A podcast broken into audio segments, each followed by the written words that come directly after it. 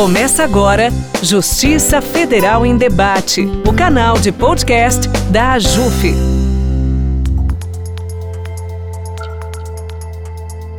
Olá, ouvinte! Começa agora mais um quadro entrevista do podcast Justiça Federal em Debate.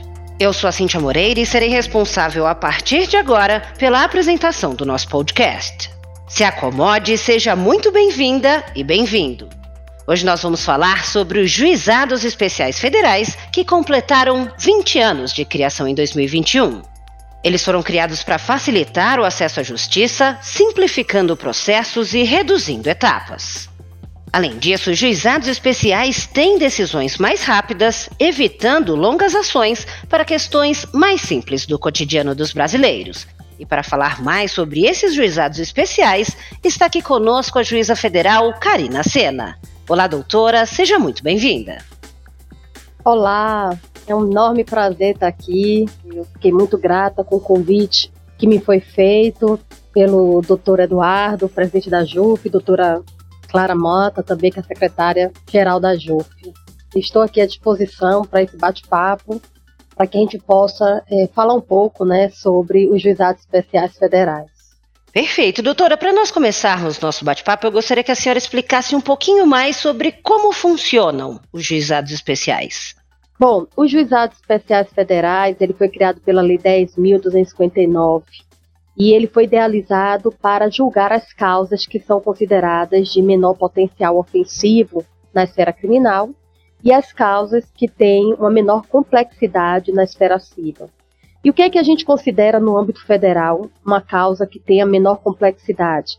É toda causa que envolva a União e suas autarquias e fundações federais e que tenha um valor de até 60 salários mínimos, né? Os juizados especiais ele está estruturado em varas federais e em todo o território nacional. Doutora, quem pode entrar com essas ações? Apenas pessoas físicas ou empresas também podem? A lei dos juizados, que foi essa lei que eu citei, a 10.259, ela tem um artigo específico, né, que diz que pode propor uma ação no juizado especial tanto pessoas físicas quanto pessoas jurídicas, desde que elas sejam microempresas e empresas de pequeno porte. E é necessário advogado? Não. Essa é uma das características dos juizados especiais, né? A parte, o cidadão, pode procurar diretamente a justiça para ingressar com uma ação judicial contra a União, contra o INSS, contra o Correio, contra qualquer ente federal, sem que haja necessidade da contratação de um advogado. Doutor, e como que o cidadão faz para ter acesso aos juizados? Bom, dentro da estrutura dos juizados, nós temos um setor específico que nós chamamos de atermação. É nesse setor que o cidadão dá entrada nesse seu pedido perante a Justiça Federal. Então, esse setor funciona, na verdade, como um grande elaborador de petições iniciais.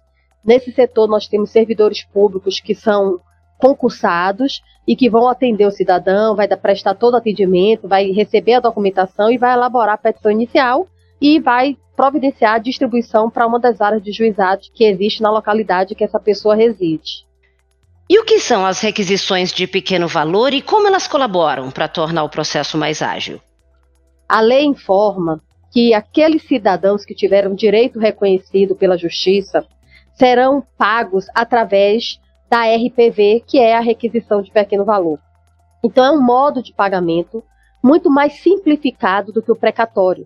E não só simplificado no sentido dele ter menos etapa, mas também no fato de que, através da RPV, o cidadão tem acesso àquilo que ele foi procurado do Poder Judiciário dentro do prazo de 60 dias contado do trânsito em julgado a dar decisão judicial, diferentemente do precatório, que nós sabemos que leva muitos anos para serem pagos. E além de beneficiar os cidadãos, juizados especiais também trazem uma grande economia né, para os cofres públicos. De que forma isso acontece, doutora? Eu penso que os juizados não só traz economia, como também ele termina sendo um agente que promove cidadania, né? Através dos juizados, uma grande parcela da população passa a ter acesso aos benefícios previdenciários e assistenciais. O acesso à previdência social, o acesso à seguridade social implica no fato de que esse cidadão passa a efetivamente ter condição de sobreviver dentro do Estado brasileiro. E isso é muito impactante, né, de um modo geral, dentro do Estado brasileiro. Alguns municípios, inclusive, da Federação Brasileira, né, principalmente aqueles que estão no interiores mais distantes, eles têm uma grande parte da renda que circula no município decorrente dessa renda que é distribuída pelos juizados especiais federais através desses benefícios que eu falei. E somado a isso, né, tem a questão também da economia que o poder público termina fazendo é, através dos juizados especiais federais, porque nós temos um índice de acordo bem elevado, de em média 60% a 70% das causas, e isso termina impactando sim em economia para os cofres públicos. Outra dúvida: como está sendo a atuação dos juizados na pandemia? Bom, na pandemia nós não paramos, ao contrário, nós aperfeiçoamos os nossos serviços. Em razão da pandemia, os fóruns ficaram durante um bom tempo fechados, né, sem poder ter acesso ao público.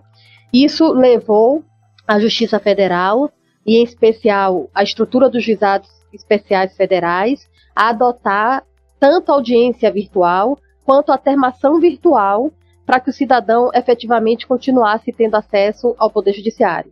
Então, estamos trabalhando normalmente, né? Nossa demanda, inclusive, aumentou nesse período em razão dos auxílios emergenciais que foram negados pelo poder público e que muito cidadão recorreu à Justiça Federal para tentar obter na via judicial por entender que aquela negativa foi equivocada e que de fato eles fazem jus ao benefício que eles estão pedindo.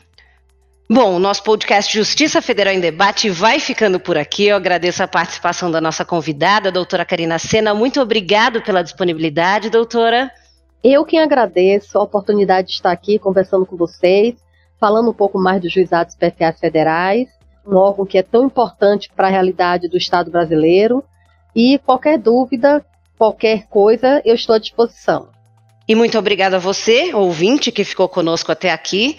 Aproveito para lembrar que a JUF realiza nos dias 29 e 30 de novembro e 1 de dezembro o Fórum Nacional dos Juizados Especiais Federais, o FONAGEF.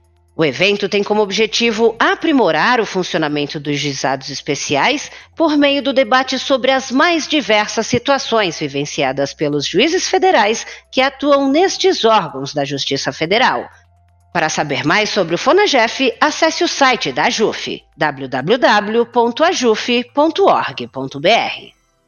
Espero você no próximo episódio. Até a próxima!